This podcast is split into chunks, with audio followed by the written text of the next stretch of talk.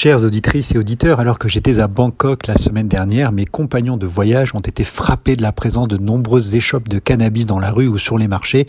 Dans un pays où dans un passé très récent, la simple consommation de cannabis était sévèrement punie par la justice thaïlandaise avec une peine d'emprisonnement ferme très conséquente.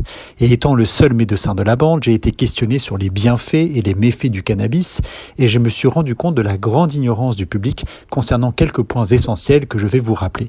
Je parle bien évidemment uniquement des éléments médicaux et pharmacologiques du cannabis et ne m'avancerai absolument pas à discuter ici des principes du droit pénal et de son impact sur le trafic ou la criminalité.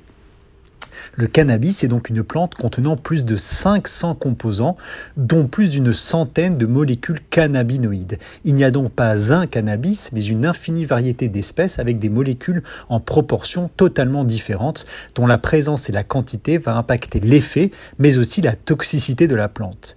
Les deux composés cannabinoïdes sur cette centaine les plus connus sont le THC et le CBD.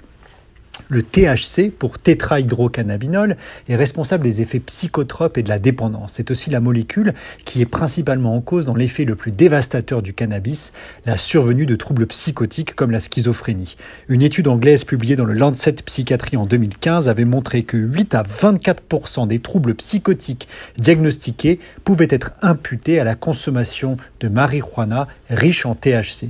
C'est énorme car ce sont des troubles très difficiles à traiter une fois qu'ils sont installés c'est à mes yeux le principal danger de la consommation de cannabis.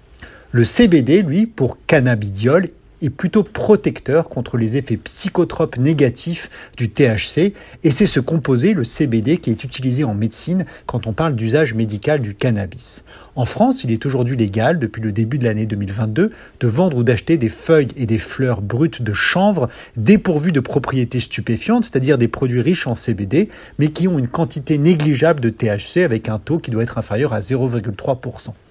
Pour autant, le CBD, beaucoup utilisé aux États-Unis dans l'usage médical pour soulager des douleurs, soulager l'anxiété, etc., est-il vraiment efficace et est-il vraiment inoffensif? Alors efficace, bof. Il y a beaucoup d'études contradictoires, en particulier sur l'anxiété, sur les douleurs de cancer, et en fait, la seule indication claire où le CBD est efficace, c'est une forme particulière d'épilepsie de l'enfant et du jeune adulte. Est-il inoffensif Non plus, car dans des modèles animaux, le CBD a une toxicité sur le fœtus, sur le développement des organes, sur la tension artérielle, il a une toxicité sur le foie qui est donc responsable de nombreuses interactions médicamenteuses, et enfin il existe une toxicité certaine du CBD sur la fertilité et les organes génitaux. Il est donc important de souligner aujourd'hui la méconnaissance des effets secondaires du THC ou du CBD, mais aussi de la centaine d'autres molécules cannabinoïdes présentes qui n'ont été que très peu étudiées et qui sont certainement responsables d'autres effets secondaires du cannabis, comme le risque connu augmenté de développer un cancer du testicule. Prenez donc bien soin de vous s'il vous plaît, respectez votre corps et je vous souhaite une excellente journée saine et heureuse sur RC.